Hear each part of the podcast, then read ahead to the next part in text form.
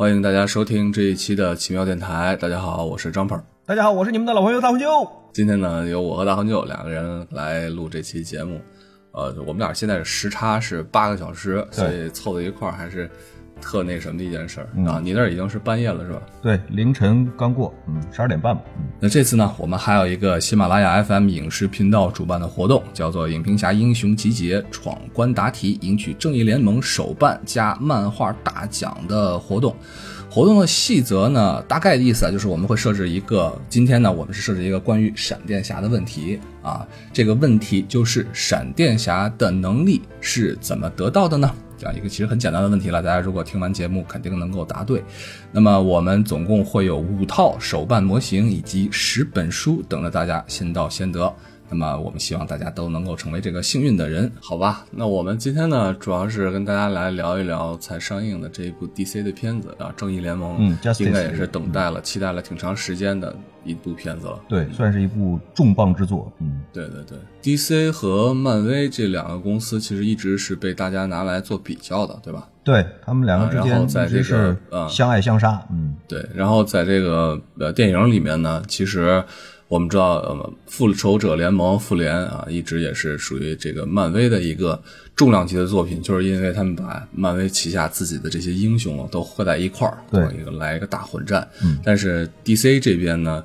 却是一直这种英雄混战的出现的还是不多啊，这就是在前面之前超扁里面出现了一下，所以 DC 这边也在谋划同样的事情，也就是它的。正义联盟，对。啊，所以这部片子也是期待了挺长的时间啊，里面有一些正义联盟当中的重磅的英雄的出现，是的，嗯，所以这个正义联盟实际上应该是在漫画里面早就有的了吧？很早，非常早，嗯，不比复仇者晚，而且是对 DC 的漫画里边。实际上，这些个正义联盟里边的这些主角，其实人气值都非常非常的高。应该说，在很早以前的时候，对对对，其实最早期的时候，在我的年少的时间的时候，呃，心里面的那种美国式的英雄，其实一个是重量级的，一个是超人，那么剩下的一个就是蝙蝠侠。对，我觉得在我的概念里面是都是要比这个漫威的英雄要。更加深入人心的啊，还对，还有那个闪电侠，这都是早期的时候，在我的印象里面非常深入的一些超级英雄。对，实际上 DC 在最早的时候，应该说是是把漫威这个这个打的是很难有招架之力的，就是因为它是有超人，这是永远的都是在这个超级英雄排行榜上绝对是第一位的，这个是毫无悬念的。对对，蝙蝠侠的人气值呢也是非常的高。在漫威那一边呢，可能相对来说，绿巨人可能大家伙儿会觉得更喜欢一点。但是其他的很多的角色的话，从人气值上来说，吸引人的程度上来说的话，其实是很难和这个 DC 漫画里边的这些个超级英雄去相提并论的。当然，这是很早以前的事情。现在的话，蜘蛛侠也还不错，蜘蛛蜘蛛侠也还不错。哎，对，蜘蛛侠也还是可以的。但是大部分的人可能，尤其是中国的观众，对蜘蛛侠的。这个概念的这个这个熟悉，很可能都是从这个真人版的这个大电影，就是有了电脑动画以后的第一部真人版大电影，就是当时这个索尼启动了蜘蛛侠，呃，真人版三部，一二三，这个时候开始，大家伙才开始就说是注意到了蜘蛛侠这样的人物。在这之前呢，也只是听说过啊，他会用蛛丝啊把自己蹦来跳去的，在在纽约跳来跳去的，可能也就是到这个程度。有有动画片。对，很早以前的动画片呢，是一个比较小儿一小儿科一点的这样的一个设定，因为这呃索尼的这个蜘蛛侠三部曲确实是太有名了，它是在电脑动画成熟了以后第一次推出来，这个把电脑动画用在大荧幕上的这个超级英雄动漫形象的这个这个一个最经典的这个代表作之一，所以。那个时候对这个人物的塑造是，就是说是宣传吧，起到了一个很好的一个广泛的推广的作用。所以这事情其实说起来挺令人心酸的，就是你看漫威这边好多的超级英雄啊，包括他的什么 X 战警，都卖掉，都 都卖给别人，感觉有一种那种割地赔款的那个意思。对。但是 DC 这边呢，好像这些超级英雄还都是把在自己手里面的。对，DC 当时这个最早的时候，他。怎么说呢？可能公司的运营上来讲呢，可能比早期的漫威要成功很多。所以呢，他的这一些个动漫的英雄的形象，在他手上控制的确实都是很好。而且呢，DC 在刚开始的时候推超人，他的真人电影就是很早很早以前的真人电影，还没有这个呃电脑动画的那个时代，真人电影其实就是当时的嗯最最火爆的电影之一了，应该说是对那个时候哎就已经是非常成功的这个形象的塑造。是的，是的，是的，而且 DC 实际上是 DC Comics，就是 DC 漫画，实际上是属于时代华纳的，也就是说，它本来就是属哦。于一个影视公司的，而且时代华纳的实力本来就是一个相当相当强悍的一个影视公司，所以在帮他在推大电影也是相当的不遗余力的。在时代华纳来看呢，DC 这里边的这些大的 IP 也是相当的，就说是有潜力，而且有价值可以去挖的。对于他们来说，也是属于守着这样的一个聚宝盆、摇钱树，所以说是也是能够给他带来很多的收益的。没错，嗯，其实像这种这个电脑时代的来临之前，就是新型的这种呃，就是你刚才说的像蜘蛛侠这样的片子来临之前，DC 这边的超级英雄电影其实还是不少的，相当多。包括像蝙蝠侠、早期的一些蝙蝠侠的系列，包括早期的超人，我我印象中就应该是拍了三部超人，对对对然后有四部还是五部的蝙蝠侠啊、这样的这种，而且呃，DC 其实最早推的英雄之一就是蝙蝠侠，就是那个时候就 DC 这个名字的来历啊，它就叫它的全称就叫 Detective Comics 侦探漫画。侦探漫画当时推出来哦的最早的英雄之一就是 Batman，就是蝙蝠侠。哦，这样啊，对，哦，哎，然后后来呢，他就推的也是越来越多了，今儿推一个，明儿再推一个，然后推的越来越多了以后呢，他也组建了他自己的宇宙，也就是所谓的 DC 宇宙。DC 宇宙里边呢，容纳了他的绝大多数的漫画人物，但是好像据我所知道，好像不是全部的，是绝大多数的漫画的人物都在这个 DC 宇宙里边。然后 DC 宇宙呢，随着他这个人物越来越多，越来越多，他就这个宇宙呢，也就人就说是越来越庞大。而且在一九五零年的前后呢，他呢还收购了很多的其他的漫画，就是他也有钱啊，他就会收购越来越多的漫画，包括像当时的这个惊奇队长，其实就是他收购来的。哦，哎，很多的这个收购的这个这个角色一多了以后呢，设定上就会有混乱了，就是人物多了嘛，那肯定设定上就会越来越乱。然后呢，DC 呢，当时呢就是说是乱到后来没法儿怎么说呢，没法儿自圆其说，或者说是已经有了冲突了的时候呢，他为了解决这个冲突呢，他后来也就提出来了平行宇宙。实际上，漫威不是也有平行宇宙吗？其实两大公司都是为了解决这个人物太多而且太混乱的这个事儿的，所以后来他就提了平行宇宙。而且这个平行宇宙呢，就平行宇宙后来也提的就越来越多，也没法收场。然后到最后呢，他呢就来了一个大洗牌，就是咱咱咱还是收着点吧，就就来了一个刚开始第一次的这个大清洗呢，就叫无限地球危机，他设定了这么样的一个事件。嗯，就是无限地球危机过了以后呢，就是这些个呃英雄呢，一个个的也就清理了，比较爽，比较清爽了，就是相当于重新的修改，把绝大部分的这个 DC 宇宙的这个英雄呢，都设定在了一个一个地球上，这个地球就叫 New Earth，就叫新地球。就是你们也别这个一号、二号什么什么各种各样的平行宇宙了，别弄那么多了，观众可能看着也有点混乱，也搞不清楚。咱就全在一个世界里边，这一个世界就叫 New Earth。所以呢，无限地地球危机这个这个设定了以后呢，所有的英雄就没有太多的平行宇宙了。再后来呢，他又觉得一个平行宇宙也没有，好像这个故事就没有办法增加的太多，然后他就出了一个新的叫五十二事件。这个五十二事件呢，过后的就是说是产生了五十二个平行宇宙，也不是太多，也不是太少，就是又开始增加了平行宇宙了。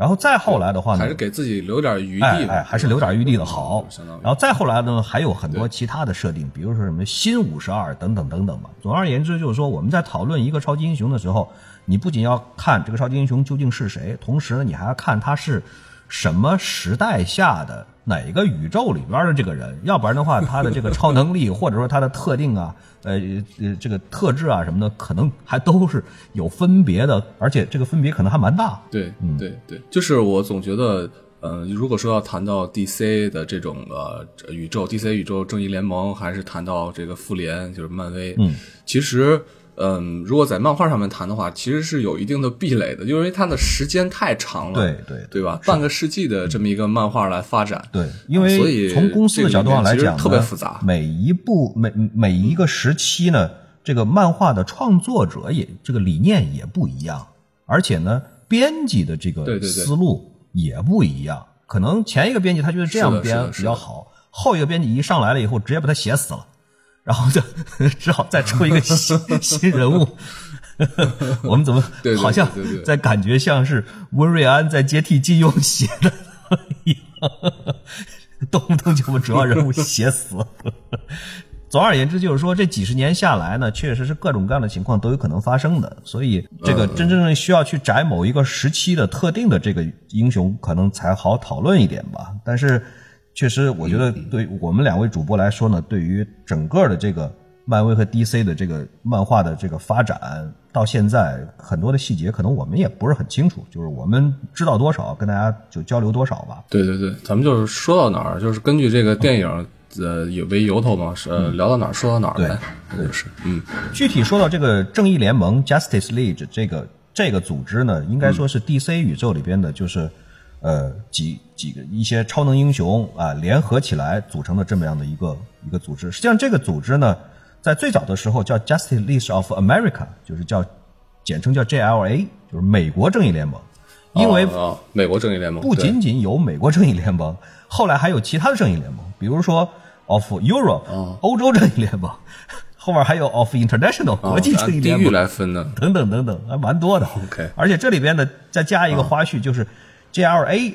美国正义联盟啊，在当时出的时候呢，还甚至于 DC 当时和漫威还专门为了正美国正义联盟和复仇者还出过一个合集，就是两大死对头还真的在一起合作过。哦是啊，他们出过 JLA 复仇者，就是 俩连在一起 出过一个这个，这是我我之前我也不知道啊，后来我知道了，我也挺惊讶的，俩一块儿出这个这个呃合作了一本儿，但是不知道为什么这个合作好像名声呃就是说是嗯知名度也不是很高的样子，反正大部分人可能也都和我们一样，也都不是很清楚。我觉得这个合作本身是有问题的。你你看，就像呃两边两个公司对吧？然后如果合作把英雄放在一起，那么谁比谁厉害啊？对这个里面就会有问题啊。是的，这个双方都要争着自己要当老大的话，这个事儿确实也不好搞。对啊，嗯，而且这里面肯定有很多的限制，相互之间的这个这个牵扯，可能确确实实也太复杂。所以可能重点呢，还是 DC 的重点，肯定还是放在自己的这个正义联盟的这个各个英雄的打造上。嗯嗯嗯嗯，尤其是在这个现在新的这个就是怎么说呢？呃，有了电脑特效做的很大的这个大电影的时代呢，之前呃、已经有铺垫的，包括这个呃，应该说诺兰的蝙蝠侠三部曲也可以算进来。虽然现在的这个蝙蝠侠也换了人，这个设定啊也有一点点的变化，但是应该说蝙蝠侠的这个三部曲由诺兰的这个打造已经是很深入人心的了。然后再加上这个诺兰离开了这个这个这个这个 DC 了以后，扎克施耐德导演接手打造这个超人、新超人的第一部和第二部，也就是超人的钢铁之躯以及这个蝙蝠侠大战超人这两部，应该说是对超人和蝙蝠侠的这个底子呢，应该已经打造的是蛮好的了。再加上这个超人的第二部的最后，这个神奇女侠出现，然后神奇女侠呢，前一段时间也有了她自己的这个真人电影，人气值呢也还是相当的旺，所以说是接下来的话呢，这个 DC 呢就有点急了，因为漫威那边已经是这些年这个复联等这这一大群英雄已经是赚了无数的钱，所以呢 DC 这一块呢就很着急。他本来呢应该是再进一步的再把其他的个人英雄每一个英雄单独的呢再宣传一下，比如说闪电侠呀，比如说这个这个海王啊等等这一些个角色都分别的介绍清楚了以后，然后再统一的出这个呃大大合集正正义联盟。但是呢，正义联盟啊看上去是 DC 真的是有点着急了，这个来不及了，咱先把这个一锅烩，咱先出来再说。所以就是正好扎克施耐德现在跟 DC 合作的也蛮好的，直接就请扎克施耐德直接上正义联盟吧。所以很可能，国内的这个很多的观众朋友看正义联盟的时候，看蝙蝠侠肯定是眼熟的，就算换了演员，至少他那一身服装。至少他那帽子上的两个尖尖耳朵，这玩意儿一看就知道是蝙蝠侠，对吧？然后超人肯定是不用说的，Wonder Woman 呢，应该说大家也都是比较熟悉的。但是新加进来这两个角色究竟是什么人，真的是还是有，可能对于很多观众来说是有点奇怪的。对，闪电侠和钢骨。对对对，嗯，扎克施奈德这个导演本身，我们可以再提两句。这位导演是我个人非常非常非常喜欢的一个导演。他本身的这个作品呢，过去呢是其实是有蛮多的诺兰的影子的，就是你可以在他的很多的作品里面都能够看得到，他极力的希望自己就是说是有诺兰那样的很强烈的个人的风格，以及他希望能够把就是说是比较。怎么说呢？高深的台词和思想性，以及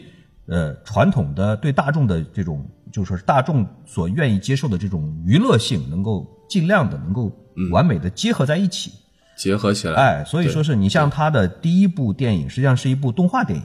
是《Legend of the Guardians》，就是猫头鹰王国守护者传奇啊。不知道你还有没有印象？那一部就是当年那个电脑动画是惊为天人，就是做的简直是极其的逼真，哎。极其的逼真，后边再加上这个斯巴达三百，那也是有着非常非常浓重的他的个人风格的一部电影。还有一部就是被很多的动漫迷誉为这个这个呃接近神作的《Watchman》守望者。嗯，哎，守望者，守望者这个片子确实是太牛逼了，对，相当相当不错的一部片子，真的是你想要看深刻的，咱也有；你想要看娱乐的，啊，咱也没问题，就是属于一部。各个方面都非常的丰富的，可以真的是很值得去反复的去去去看，反复的去体会的这样的一部片子。对，我觉得那个《守望者》是唯一一部超级英雄的文艺片儿。对对对，是的，真的是超级英雄文艺片儿，没错。嗯，然后还有这个，还有一部片子《美少女特工队》，我不知道朋友们熟悉不熟悉。这部片子其实也我不知道，我不知道这片子。也相当不错的哦，OK，所以他还是一个非常有个人风格的这样的一个导演哦，嗯，就刚才说到这个 DC 的拍的这个电影，就感觉确实有一点呃，这个铺垫铺垫还没铺垫开呢，对，还没铺垫开，英雄都先拉在一块儿，先对，先给大家打个招呼的感觉。时不待我，你再不拍，这个市场真的就要被漫威真的是蚕食的差不多了。因为漫威之前 通过很多很多年辛辛苦苦布了这么大的一个局，现在真的是已经是坐着等收钱了。就是漫威的整个的这个复联这个架构已经是不可能再倒了，哪怕只有。哪怕其中万一有那么一两部很平淡，或者甚至于说是不一定那么好看也没关系，后边还有那么多棵大树呢，咱完全可以撑起来一一一个森林。但是 DC 这一边的话呢，真的就是属于就是几乎是每一步都不能都不能失败。你一旦有一步失败的话，后边这个正义联盟真的就很难很难搭建的起来。对，你看像 DC 之前拍的绿绿灯侠不就已经拍呲了吗？对。就是像绿灯侠这样的惨败，真的是对 DC 来说是一个非常非常大的一个打击。是是是，而且扎克施奈德他的现任的妻子 Debra 也是一个很有名的制作人，就是扎克施奈德的很多的电影是吧？几乎都是他的妻子是制作人。哎，这个还就是有点像诺兰，啊诺兰他不是也是他媳妇儿是一个特别牛逼的一个一个制作人嘛？对，蛮典型的，嗯，两个都都都是真的很类似的，也不知道谁学的谁，嗯，对，嗯。然后扎克施奈德呢，做正义联盟，包括前面的超人，其实基本上就是说是怎么说呢，毁誉参半吧。包括之前的两部，呃，有很有一些个人还是蛮喜欢的，另外的一些个人呢，就觉得说是你。因为毕竟是有诺兰的这个三蝙蝠侠三部曲，实在是珠玉在前，所以也有一些个人呢觉得就是反对的意见是比较大。但是不论怎么样，应该说整部作品的质量还是比较有保障的。所以正义联盟呢，DC 交给他来做也还算是比较有信心。但是呢，在拍的基本上都拍完了，然后已经出了一个比较粗的一个剪辑版的时候，发生了一件很不幸的事情，就是扎克施奈德。的女儿在今年三月份突然自杀，这件事情呢，对扎克施奈德的打击呢非常的大。但是他这个女儿自杀，这个女儿不是他现在的妻子的的孩子，是他的前妻的孩子。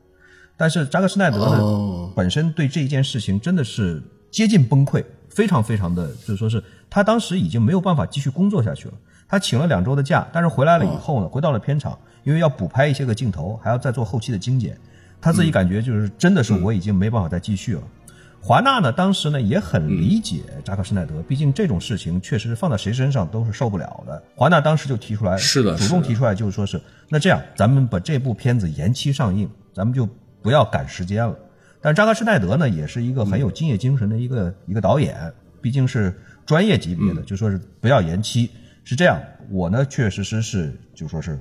退出，我现在开始退出，把后期呢交给其他的人去做。所以呢，后来呢，这个华纳呢找到了乔斯韦登，乔斯韦登也是一个非常非常有名的拍这种超级英雄的这种科幻大片的导演，他的最有名的就是《复复仇者联盟》，就是大家都很熟悉的，没错，也是个非常大的一个导演。对，所以呢，乔斯韦登对上就说是接手了以后呢，就是负责了后期的这个补拍以及精简。但是整部的片子呢，就是现在因为大家也已经上映了，大家也能看得到，整部的片子目前上来说呢，仍然还是扎克施耐德的风格，嗯嗯嗯，我觉得这也挺不容易的，哎，相当的不容易，真是不容易。嗯，都是专业级别的，所以说是应该说是不会让大家失望的。那既然咱们就说到这个电影了，那你感觉呢？你感觉这个电影怎么样？还是相当好看的。我是昨天看了一遍，然后今天呢又跑去又复习了一遍，反正 亮点呢还是蛮多的。嗯虽然中间确实有睡着的情况，但是那是因为我太困了。嗯 大部分的评论呢，应该说都是应该说正面的是居多的。啊，第一呢，就是说是大部分的观众想要看这种包括《复仇者联盟》或者是《正义联盟》这样的片子，都是想要看几个大的超级英雄在一起能不能产生一加一大于二的效果，就是说你能不能做出来更大的事情，能不能对付更凶恶的敌人啊，能不能解决更大的危机？从这一点上来讲呢，整部《正义联盟》这个片子的完成度呢，应该还说是比较不错的，而且各个英雄都有自己的特点，中间还有主线把他们串在一起，而且呢，乔斯韦登呢在后期呢还加进来了很多有趣的这种桥段或者说情节。整体上来讲呢，娱乐性哦还是做的还是相当到位的，还是很不错的。我觉得从主线情节上来说啊，其实这一集《正义联盟》是非常简单的，就是有外敌入侵，对，然后呢，大家开始来组建一个联盟，然后到处找人，就有点招兵买马的这么个意思。没错，然后最终打败了这个敌人。其实，在这个片子里面，我感觉，呃，对于我个人来讲啊，最期待的其实是就是闪电侠了。嗯，因为闪电侠在我小的时候是对这个英雄是有印象的，看过一点点他关于他的一些漫画。啊，就知道，在我印象中就是速度特别的快，啊对，一点点看过一点儿啊，我觉得还是呃一个让人印象非常深刻的这样的一个角色，尤其是这个演员的这个气质和闪电侠这个角色也是配合的相当好，很对路，匹配的非常好。这个演员他是应他的名字是叫 Ezra Miller，嗯，过去对于中国观众来说呢，应该说大部分的中国观众可能对这个演员是比较陌生的，嗯，因为他在这之前一个美国演员对吧对，他是美国演员。他在这之前好像比较有名的一部电影是叫《壁花少年》，因为这个《壁花少年》呢，当时是拿到了一个蛮蛮大的一个奖 MTV 好像是最佳选择奖哎，还是什么奖？那个片子是他和艾玛沃森一起演的，在那个电影里边，他哦是相当惊艳的，就是给人的印象是非常非常深的。所以这个演员应该说是一个很有灵气的一个演员。嗯，对，除了闪电侠之外呢，另外两个大家可能更不熟悉的，就比闪电侠更不熟悉的英雄，就是一个是钢骨，嗯一个就是海王对。钢骨这好像他是因为这个外星的这样一个这个能量盒子是吧？这个叫什么能量什么粒子对对，就叫 Cube，嗯，啊、然后他就被侵，呃就相当于侵入他的身体了。嗯然后把他就改造成了一半是机械的，一半是呃人类的这样的一个形象。对就他之前是因为他受了一个应该是一个意外，对吧？嗯然后他只保留了他的大脑、心脏，还有什么肺部之类的很少的器官。嗯对。然后后来呢，所有的器官，然后都被他的父亲，然后想要因为要救他嘛，呃，改装成一种半机械的一种模式嗯。结果钢骨出来的时候还是挺强势的，看着特别牛逼。嗯，而且它是一个既能够用数码的方式来遥控，或者说是呃黑入任何的接入的设备，同时它还是一个有进攻能力的一个，就是它可以随意的咔咔咔，就好像变形金刚一样变出一个什么炮来等等这种的一个，还是有对对对，也可以当战士用，就这么回事儿。对对对对，就感觉像是一个呃一个不能脱下战甲的一个钢铁侠一样，对高配钢铁侠，反正挺屌的，看起来。对。然后还有另外一个给我留着非常深印象的，就是海王这个角色。海王他应该是亚特兰蒂斯的一个王子。对。然后这个角色的，因为他是一个神话性的一个人物，在这个里面，就他的地位或者他的能力呢，和这个神奇女侠其实有点类似啊，都是来自于源自于神话的神话系的，这么应该可以这么说吧？嗯，可以可以。关这个演员，我觉得选的特别牛逼，就看起来特别特别特别的彪悍。实际上。闪电侠这个角色在漫画里边也是非常早的，基本上是 DC 漫画里边就是除了 DC 三巨头，也就是超人、蝙蝠侠和这个神奇女侠以外，他的出现是非常非常早。他一九四零年的时候就已经有了闪电侠这个人物了哦，而且哦这么早，实际上早到什么程度呢？那会儿还没有 DC 呢。那会儿还没有 DC 这个名字，是当时呢是最大的公司叫国家联合出版公司，他们是出了超人的，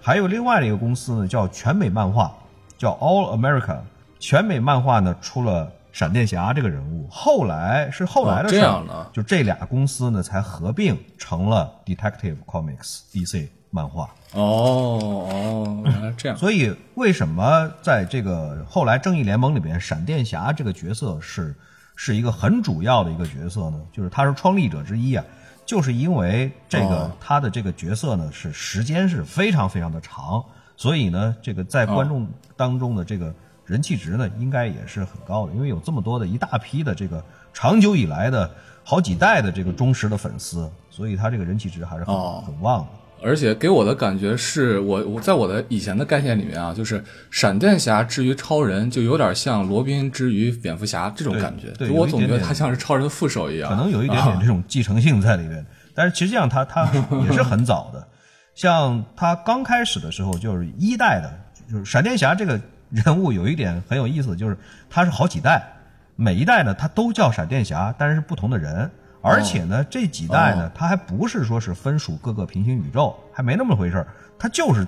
在就在一个宇宙里边，它也有一二三四好几代，就这样的一个设定。哦，那这个电影里面的这个闪电侠不是叫巴里·艾伦吗？对，巴里·艾伦。所以在他的那个你说那几代里面，他的名字也不一样是吧？就，不同的人相当于名字还不一样。就是在漫画里边呢，呃，巴里·艾伦，呃。他很难讲他到底是第几代，实际上应该是属于第二代吧。就是他的第一代呢，叫叫杰伊加里克。这个杰伊加里克呢，是最早最早的设定里边呢，就是说是那会儿的这个能力还没有现在这么的逆天，就是他呢是纯粹就是说是用某一种很神奇的药物，然后使得他呢拥有了这个加速的能力。但他刚开始的时候，也就只敢说他是这个音速级别的，就是他跟这个。音速差不多是一个水平、一个量级的，就是实际上，另外再多说一点，就是漫威里边的快银，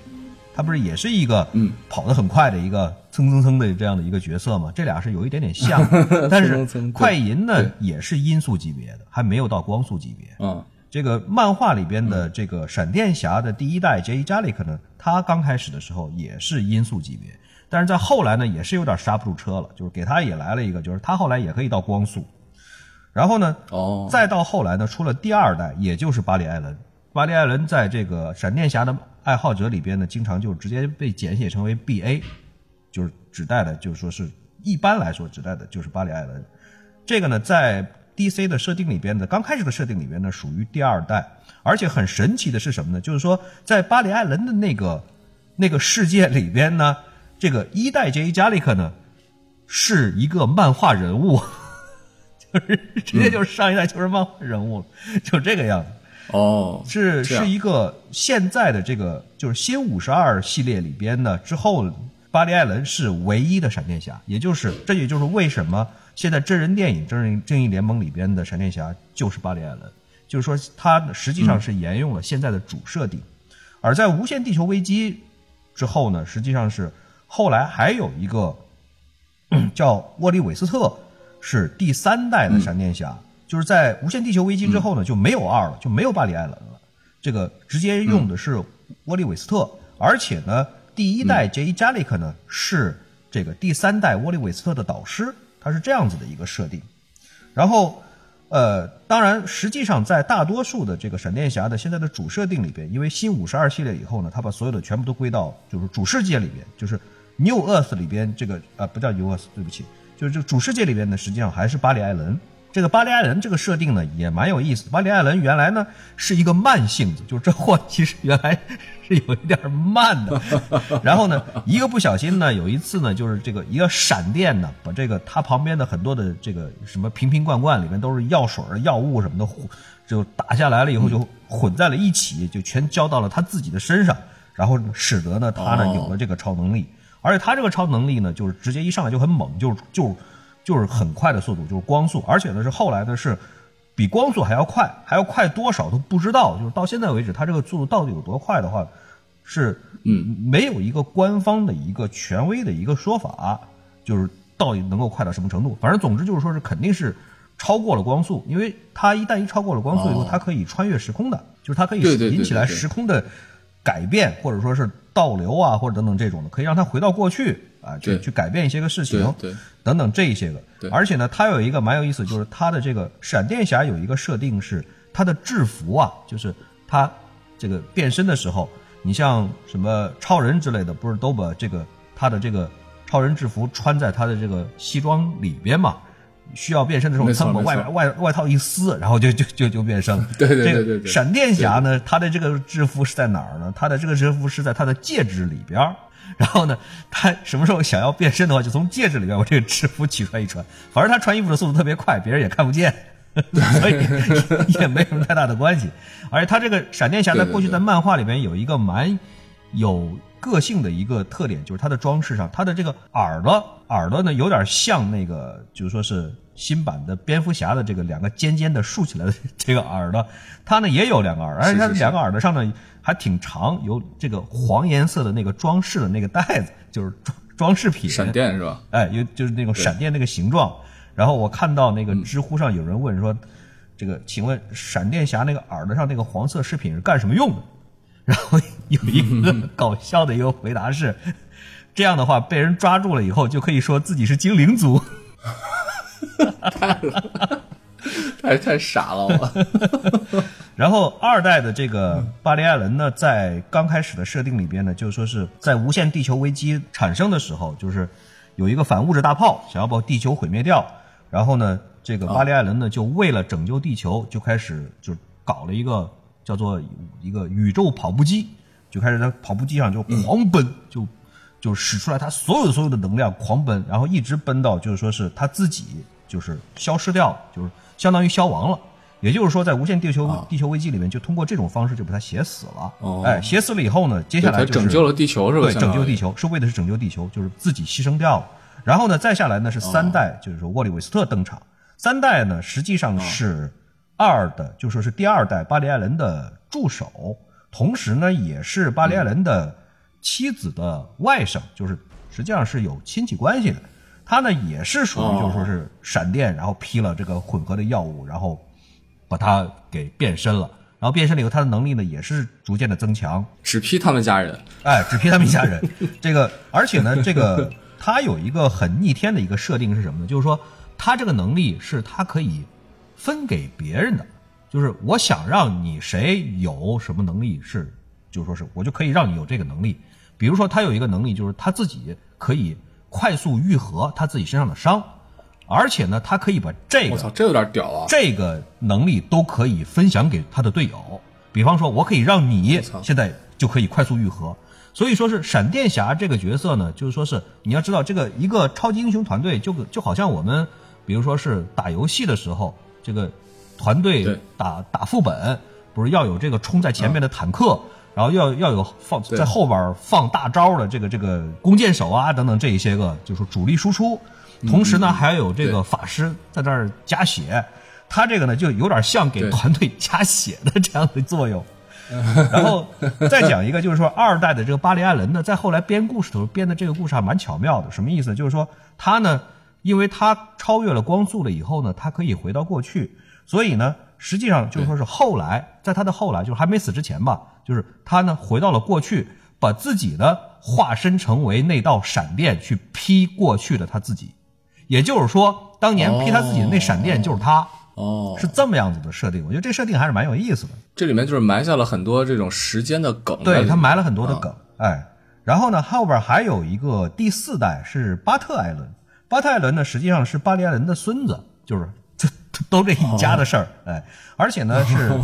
他的母亲是这个闪电侠的当年的一个宿敌，就是光速教授的后代，也就算是两家呢实际上是世仇，但是呢后来呢还是结合了，生了一个也有这样的超能力的这样的一个孙子，然后后来也是负担起了闪电侠的这个重任。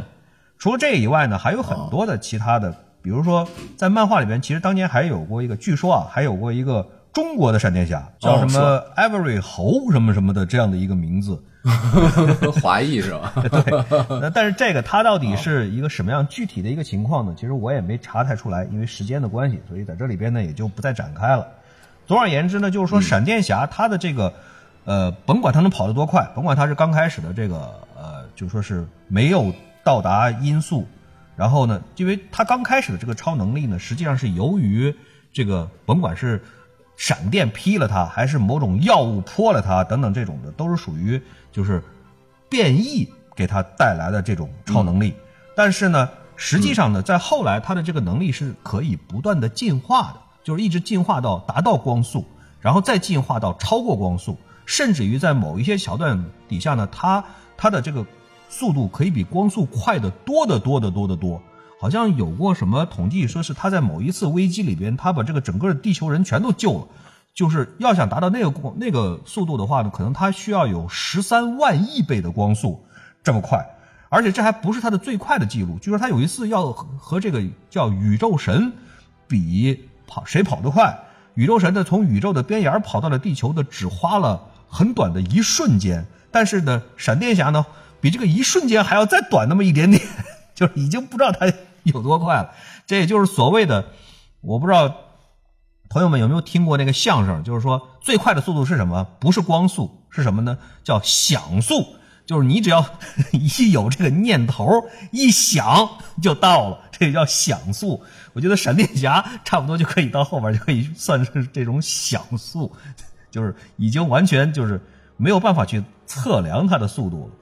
为什么呢？因为它刚开始的时候的这个变异虽然是由于某一种外来的这种力量去激发的，但实际上呢，这个每一代的闪电侠实际上都是要从一个叫做 Speed Force，就是叫神速力里边去获得这种飞毛腿这种的能量。这个东西呢，是它的整个的这样的一个设定里面的一个基础的设定，就是闪电侠之所以。有这个能力都是从这个神速力，但是呢，实际上后来呢，这个东西还被这个 Speed Force 呢，还被加成了，就是它就是一个一个很神奇的这样的一个空间这样的一个设定，就是所有的都是从他这里边去汲取出来的能量，而且呢，每一代的这个闪电侠呢，消亡的时候，实际上就是把自己又融进了这个神速力里边，把自己的这个能力呢又还给了神速力。所以说，这些不同代的这些闪电侠，他的力量来源它都是同源的，是吧？就刚才你说的是 Speed Force，都是同源的。对，这个神速力呢，是就说是基本上是所有的闪电侠的这个，呃，至少是他们后来这个呃能力上了一个台阶了以后的这个能力的来源，都是通过神速力来的。这个神速力呢，只要他们运用得当，或者说能够和神速力能够完全的相通，他们的这个。呃，上限是几乎是没有上限的，就是这个，呃，速度几乎是没有上限的。呃，而且这里边有一个蛮有意思的一个设定，就是说，有的时候你会看到，呃，他会拉着别人，就是带着别人一起，就是狂奔。那么这个时候就会有一个问题，就是 别人能不能承受得了你这么快的速度？没错啊，没错啊。还记不记得在这个 X 战警系列里边呢？那个快银有一次要把万磁王要救出监狱的时候。当时是法沙对吧？万磁王，然后快银呢在法沙的这个就是脖子后边，就是后颈这个地方，先用手给他拖住了。然后法沙说：“你要干嘛？” 然后快银说：“ 我怕你颈椎受不了。”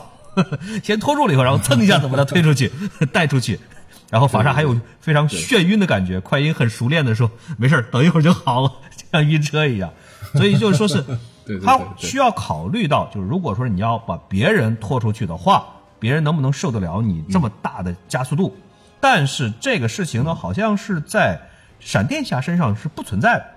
为什么不存在？据说就是因为这个神速力它是有一个有一个影响范围的。只要在这个范围之内，你是可以共享给别人的。也就是说，你可以直接把别人拽着跟你一起跑。对于别人来说呢，是他是和你是在这样同样的一个空间里边，就是都在神速力的这个空间里面，是不需要你做比较特别的保护的。所以在漫画里面呢，也有比较搞笑的这种画法，就是他曾经有过，就是他抱着蝙蝠侠 往前跑，然后后边还有一个就是他背着蝙蝠侠 往前跑，都画的 比较 让人看了会觉得是比较搞笑的这种场景，是很有意思的。其实，在我看来啊，在我看来，这是属于作者耍流氓了。可能一开始根本没有考虑这个问题，然后到最后呢，往回找吧找吧，说啊，解释一下吧，解释一下，是因为这个神速力的原因，很有可能是这样的。说起来的话呢，就是对，老子就这么设定了，咋了？你弄死我，你不服？这个实际上说来说去，这个谁最大就是编剧最大，这是没办法的事情。对对，要在这种这个这个 呃呃本来就是幻想类型的电影里边，这个这个根本就没有办法用是客观的物理定律来说事儿，这实在是不可能的。没错，嗯，没错。而且我的感觉是，就是说这些英雄啊，出现在就漫画创作不同时期的这些英雄，其实有很多这种时代的烙印。而且还是区别还是很明显的，对，非常。我就觉得你比如说像神神奇女侠，对你比如说神奇女侠这样的英雄呢，感觉在就是眼下，如果他们在创造新的超级英雄，可能就不会像是这样的类类型。对，是的，没错，因为这个呃，超级英雄有其实是有很明显的时代的划分，从它的产生、没错发展到现在，实际上可以划分成为几个很明显的时代。这每一个时代呢，超级英雄的特点以及类型，以及它的这个反映出来的一些个，就说是标志，其实都不是很一样。哦，是吧？那它是怎么划分的？一般来说，我在网上也找了一点资料，这个也不是我画的，是别的一些个人画的。我看了以后，我觉得蛮有参考价值的。一般来说呢，是把超级英雄呢可以划分成为四个时代，就是从它的产生三零年左右的时候开始，到现在。第一个时代呢，差不多可以就说是从三零年到差不多五六十年代吧，这个呢可以算是超级英雄的黄金时代，就是刚开始有超级英雄。哦，最有代表性的，比如说就是超人、蝙蝠侠，包括漫威的美国队长等等，这些都是最最正统的这种超级英雄。就是你可以看到，像这些个人都是属于就是说是绝对的正义、绝对的正直，哎，就是说高大全、高大全的这种形象。因为当时呢是美国呢经历了这个经济大萧条。然后接下来呢，又是全世界的二战，所以说是在这种背景底下呢，是非常的需要，就说是由于这种政治宣传的需要，很需要这种符号化的这种英雄，就是你就是为了对抗邪恶、对。抗黑暗势力，所以就创造出来这样的一种高大全的这样的一种形象，来促进这个政治上的宣传的需要，是为了这个背景底下的做的。所以说，你可以看到像这种英雄，基本上是属于人格上是没有污点的。就是我宁可我牺牲掉，完完全全的牺牲掉我自己，也要为了全人类要做出来贡献，他 是这样的一种想法。对对对。然后后来呢，到了差不多是五六年左右开始，到七零年这一段时间，就是二战过去了，过去了以后呢，就没有太多的人去再去关心政治宣传，或者说是去关心这种符号化的这种战争的英雄这种事情了。所以说是在那个时候开始，像包括。呃，恐怖类的、罪案类的，或者说是浪漫类的这种英雄，就开始出来了。最最典型的就是，比如说闪电侠，比如说绿灯侠，或者像蜘蛛侠、神奇四侠等等这些个，这些个英雄的特点是什么呢？就是说是他开始逐渐的有了普通人的特质。你可以看到像蜘蛛侠或者绿灯，或者说是闪电侠这种比较有逗逼的，或者说蜘蛛侠他闪电侠。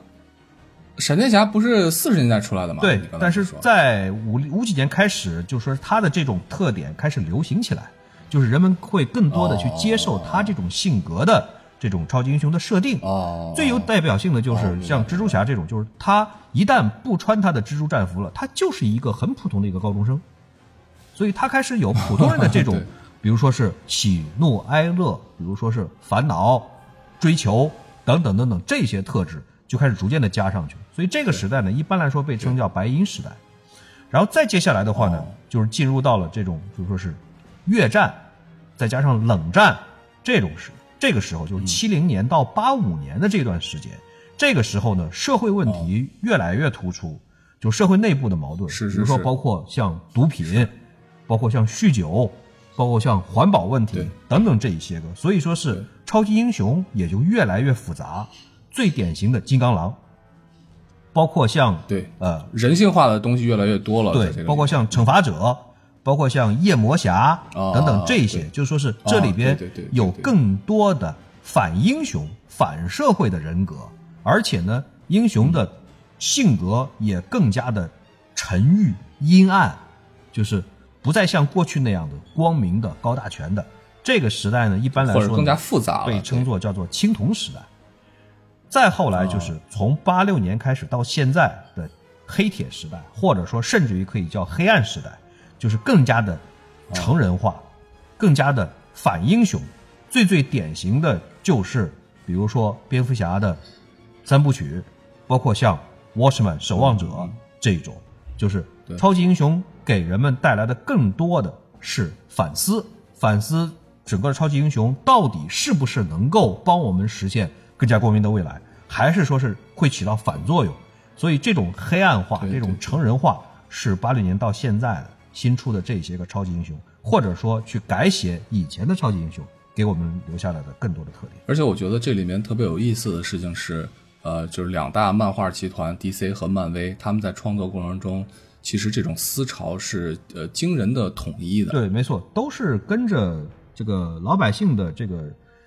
呃，怎么说呢，就是爱好走的。而当任何一个时代，由这个时代来决定。老百姓他都是跟着这个时代的这个走的，都离不开时代的烙印。嗯嗯，所以闪电侠在这里边呢，是一个很突出的一个一个一个特有特点的这样的一个人物。为什么呢？就是说从他开始，第一是他是引领了动漫英雄的白银时代，他几乎是白银时代的开篇。哦第二呢，就是说、哦闪电侠呢是一个从他开始呢，超级英雄呢不再只是单纯的注重力量，也就是他不是一个力量型的，嗯。他不是一个野蛮人这样的级别的一个英雄，不是说是啊我一拳打出去 有多少吨的力气，或者说我能够扛怎么怎样扛打等等等等，他不再是单纯的去注重力量了。你可以看到像超人像神奇女侠这样子，他都是直接正面的跟敌人硬扛，扛得过就扛，对硬刚的哎扛不过的话呢，对对对我对直接再变身，然后再加力继续扛。但是闪电侠呢在他的大部分的漫画作品里面呢，他是更多的会依赖着智慧去思考、去解决问题。所以说是这样的话呢，会让整个的故事呢不再那么的，就说是单线条或者说单纯。而且呢，闪电侠还有另外的一个特点是什么？就是说他在这个漫画画的时候，尤其是他重启的时候，他画的时候呢，嗯，这个画师当时特别的注重在漫画里边画出来速度感，因为这个嗯静态的漫画里面想要画出来闪电的这种感觉，实际上是一个蛮困难的一个事情。但是当时的这个漫画里面画出来这种速度感，尤其是闪电侠在高速的奔跑、高速的穿行的时候，因为穿行也是他的一个特点，嗯，就是闪电侠他的这个已经速度已经高了，他可以穿越东西的，他可以调整他身上的分子，然后整个穿越就跟穿墙术是差不多的。对对对，像这种高速的速度感的这种特点，在他的漫画里面画的性这个这个非常的鲜明，所以说是闪电侠的这个、是应该算是一个超级英雄里面的比较有特色的一个有开创性的这样的一个角色。其实说到他的速度啊，我一直里面就有一个疑惑，就是我总觉得闪电侠理应比他现在的战斗力要强得多，或者说实际上闪电侠应该是最强的呃战斗力的英雄，因为你想，他就咱们就不说超越光速了，咱们就说光速，他如果按照光速的这样一个速度的话，扔出一颗小石子，那么我们知道这个因为相对论嘛。这个石子如果达到光速的话，它的质量是无穷大的。对也就是说，这么一颗石子就完全可以摧毁整个地球。对它只需要扔出一颗石子，整个地球就没了。没错，我们都都都都学过中学物理，这个是动能 动能方程。对啊，对啊，对啊，整个这么大的动能转换成势能的话，那是相当可怕的能量。没错。所以在这个里面，它却没有体现出来这么强的一种战斗力啊！我不知道这个是，也可能这种你这东东西没有办法去表现。很难说，因为闪电侠的这个这个能力呢，你要硬说起来的话，这玩意儿真的是已经是很不科学了，就是他已经离科学差得太远。他已经不再是其他的这些超级英雄，至少至少你还能想象一下，闪电侠这种动不动就超过光速，甚至于是将近达到光速。你想想，它的质量已经是接近无穷大了，甚至于是已经达到了对比无穷大还要可怕的这种能量。所以说，所以说有一些个说法上来讲的话呢，是为什么会这样设定？就是第一，闪电侠的能量能力为什么这么的逆天？但是同时，第二，他又不是一个战斗型的一个英雄，或者说他在战战力这一块来说的话呢，就是真人电影里面大家也看到了，就是他的战力其实和其他的几位英雄都还是有一定的差距的。当然，除了蝙蝠侠，对 因为蝙蝠侠是精神领袖，不不是说是战斗的这个、这个坦克。对，是因为什么呢？主要的原因是因为这个 DC 世界里边的这个正义本身呢是有洁癖的，就是什么意思呢？就是 DC 里边的大部分的这个英雄都非常非常的这个呃有传统的正义的观念，就是我的目标一定是制止犯罪，而不是说是嗯以暴制暴，就是你你是个罪犯，我就有权利掌握你的生死。DC 漫画里面从来不会这样做，甚至于说是用一句比较俗的话来说，他甚至于已经到了有一点圣母婊的这样的 这样的一个一个级别上了，就是说坏人可以随意的坏，可以随意的杀人。你看 DC 漫画里边的很多的反角，其实就是大反派，其实都没有太多的直接的杀伤力。比如小丑，比如说 Lucifer，嗯。这样子的其实都是凡人，他本身并没有特别强的杀伤力。但是就这些个人，DC 漫画里边的这些个英雄，包括像蝙蝠侠呀，包括像其他的这个这个超人什么的，拿他们没办法的。为什么没办法？因为你不能杀他们，哪怕说是这反角儿就已经是绝对的十恶不赦了。你英英雄所能做的事儿是什么？也不是，也不能杀他，最多最多就是把他抓着，然后交给政府去法办、关监狱。对对对，所以 DC 的这个 世界观里面是没有死刑的，法治观念特别特别特别特别强，而且是真的是到了有洁癖的这个程度上了，你就坚决不能杀人。没错。你哪怕说是，你哪怕说是我杀了这个人，我是为了救其他的很多很多人，都是不行的。你这都算都算杀杀戮，就是说你的能力是很大，你的权力嗯是很大，甚至于你都可以扮演上帝，但是你一定得是一个有监管的上帝。啊，所以说，你英雄的能力可以很大，但是并不代表你就是一定是正义的，你一定是得要有监管的。所以说，英雄们就只能是把这个罪犯抓起来，然后去交给政府，就是这个意思。哦，明白，所以说，DC 里边的这个闪电侠也是，就是说是他一旦不出招没问题，他一旦一出招，就有可能就控制不住他自己的能力，就会把对方毁灭掉，所以就只能不用，就是他这个闪电这个能力就只能用来逃生，不能用来攻击，好吧，要不然的话，这就是一个牵扯到道德观的这样的一个大事件。对对，所以说，因为闪电侠，你看随便挥出一拳都是光速拳，对，对吧？闪电光速拳。黄金圣斗士的战，狮子座 L 拳里亚的。所以说，正义联盟的这个标准结局，就是它每一集的标准结局都是什么？你去看，正就是说是这里边的所有的这一些个反角儿，在电影里边，嗯，都是出场的时候特别牛，然后凭着自己的高智商，凭着自己的庞大的犯罪网络，给这个主角们各种下套，但是到了最后，这哥们儿有事儿没有？一点儿事儿没有，就是被抓起来关起来，他下一回还会继续出来，或者被驱逐，对，或者被驱逐。哎，，对，所以说 DC 呢一直在表达着这样的一种意思，就是第一，绝对的权权力就会导致绝对的腐败；第二，绝对的力量绝对是一个很泯灭人性的一个东西。就是你现在是一个啊，超级的一个英雄，你现在就是神，所以说这些这些个凡人抽你一耳光，冲你啐一口，这什么事儿都没有，对你来说根本没什么事儿。但是你要是敢上去回敬这些凡人一巴掌，那就是那你就不是神了，那你就是野兽。闪闪电侠上去啐啐一口 光速光速弹，然后地球毁灭了。这是非常有可能的事情。对对对，质量无穷大的一口痰，地球毁灭了。哇塞，想想够黏的。所以超人当年好像是有一个他的一个平行世界里边，超人当时是有一点点黑化的意思。为什么黑化的意思呢？对，是有的。好像是我记得好像是小丑当时是杀了他的女朋友，而且是在大都会的市中心引爆了一颗核弹，好像是。然后超人当时呢，好像正好是中毒了，然后就一拳把小丑捅死了。就因为这个事情，在 DC 里边是引起来了很大的辩论，讨论超人到底应不可不可以这样做。我觉得这种坚持，呃，也是说明了一定的这他们的这种价值观的一个架构。对，这实际上就是一个价值观。我觉得这种讨论其实是挺有意思的。对，对对对，这种讨论是很有价值的。嗯。你看，刚才咱们其实说到漫威的快银，对吧？也是以速度见长。其实，在这个包括电影里面也好，还包括这个 DC 的宇宙也好，其实里面都是有一些，还是有一些速度见长的英雄。对，甚至哪怕是超人本身，他也可以达到一个非常高的一个速度。嗯，因为在我的印象中，在这个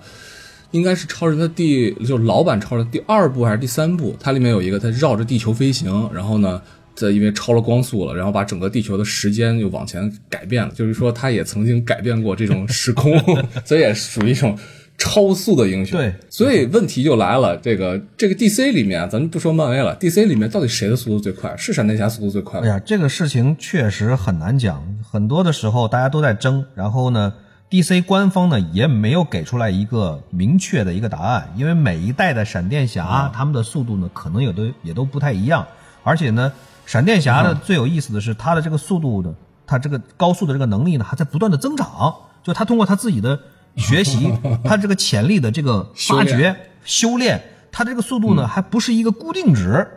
这个目前的比较多的说法，甚至于有两派的人都在争，就是说是到底闪电侠更快还是超人更快，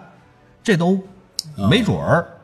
然后呢，这个根据目前比较流行的说法呢。保持稳定的高速的最高记录的，应该还是 B A，就是第二代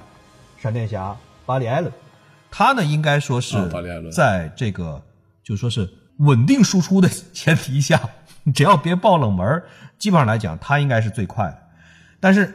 比较有意思的一点，就是因为闪电侠是出过电视连续剧的，就是 C W 对是出过闪电侠系列剧，而且这个系列剧呢，在全世界，包括美国，包括中国，都还是有一大批的忠实的粉丝的。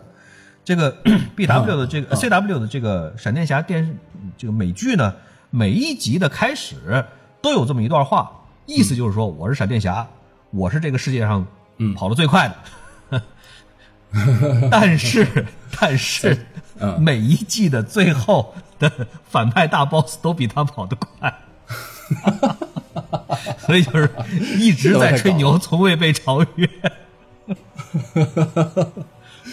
在这个电影里面的后面的时候啊，就是《正义联盟》这个电影最后，闪电侠和超人要要比赛嘛。对，其实这段看的我还有一点有一点点感动。在我很小的时候看过一个漫画啊，像可能上小学的时候吧，里面有一集就是呃，闪电侠和超人两个人决定要比赛，绕地球一圈，然后看谁快。然后我记得最后是打打成了一个平手，因为中间什么又翻山越越海了这种的，然后穿越各种障碍，然后碰中间碰到什么楼塌了，碰到什么灾难啊，顺便顺手救个人什么的，然后最后两个人平手，啊，我印象特别深，就很早很早了，三十年前看的，所以说就这种感觉。所以说这一次的电影的最后还是对漫画还是有致敬的。是的，是的，就是对漫画的致敬。实际上后来挺有意思。后来有有一期漫画里边呢，还还谈到了，就是说超人当时说起来了，说是啊，咱俩速度反正差不多，但是因为当时的情况呢很紧急，然后闪电侠呢就就没办法，就只好跟他说实话，就是当时赛跑是我让你来着。反正你看。反正就是编剧最大，主编更大。这里面怎么往往回找吧，都是他们说了算，想怎么说都行。过两天了，觉得这样不爽了，还可以再改过来，怎么样子都能编得下去。然后超过两天，超人说：“其实我也是让你的，怎么说都行。”然后闪电侠说：“我知道你是让我的，所以我更让你了一步，怎么都行。”对对对。啊，那行吧，我觉得咱们今天也是零零散散聊，呃，更关注闪电侠一些，因为我觉得闪电侠这个英雄好像据说是要出单行本了，是吧？就是单独的电影。对，他的单独的电影还是现在的这个演员 Ezra Miller 演主演。啊，米勒演的，对对对，我觉得非常可以期待一下。我特别喜欢这种啊，就是年少的这种英雄，他身上的这种人格可能还不是特别成熟啊，包括性性情还不是特别的完善，所以里面就有特别多的矛盾点可以产生。对，但是又蛮有意思的，在经常呢还算是整个团队的这个逗逼担当，嗯，或者话痨担当。对对对对对，挺好，我们可以来来期待一下。然后听完我们的节目的朋友们呢，应该也从我们的节目当中找到了前面说的这个问题的答案。那么欢迎大家来积极的参与这一次喜马拉雅的活动啊，赢取我们的五十本书以及五套模型，先到先得啊。那么再说一遍具体的活动细则呢，我们可以看我们的本期的文字的节目介绍。好吧，欢迎大家来收听这期节目啊！欢迎大家继续关注我们的奇妙电台，电是商店的店，那么可以搜索这四个汉字，加入我们的微信公众号，以及我们会有一个关于影视的电影方面的分享的群，啊，平时可以聊聊天儿讨论一些呃电影的相关的东西，交交朋友很好，对吧？嗯，那我们这期节目就到这儿吧。好的，行吧。OK，你现在都几点了？你现在都已经是半夜两两点钟了啊，两点一刻啊。行，那就别睡了，等天亮了。好不行，我操，你还要送娃呢。好吧，就那就这样吧。好的，OK。那我们这期节目就到这儿。好，谢谢大家，感谢大家。嗯，拜拜。好的，再见。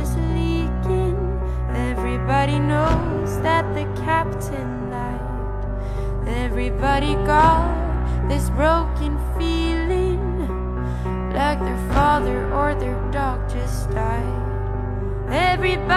talking to their pockets. Everybody wants a box of chocolates and a long stem rose.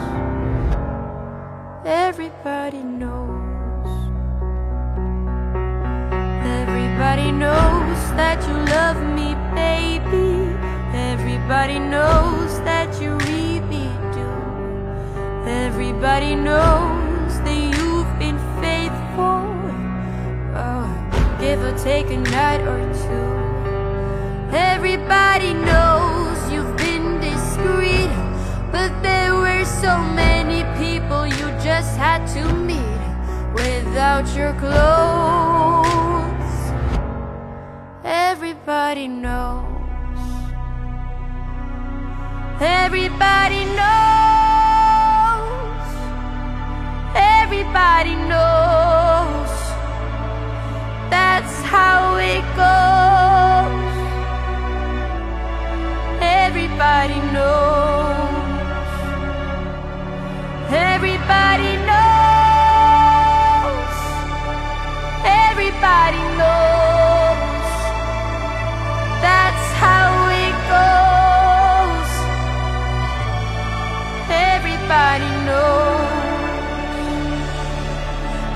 Everybody knows that it's now or never.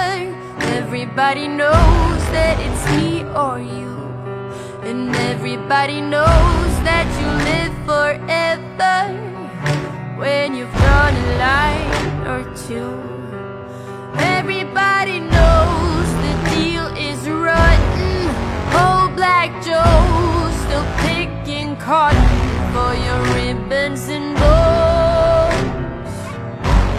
and everybody knows,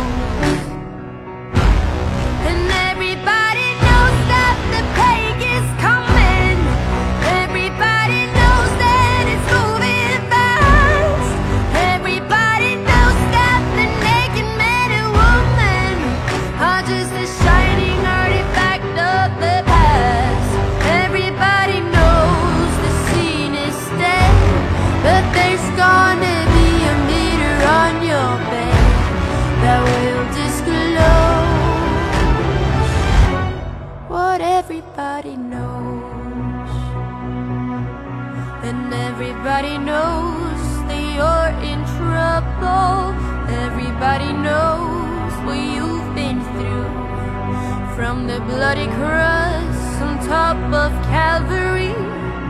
to the beach of Malibu. Everybody knows it's coming apart. Take one last look at the sacred heart before it blows. Everybody knows.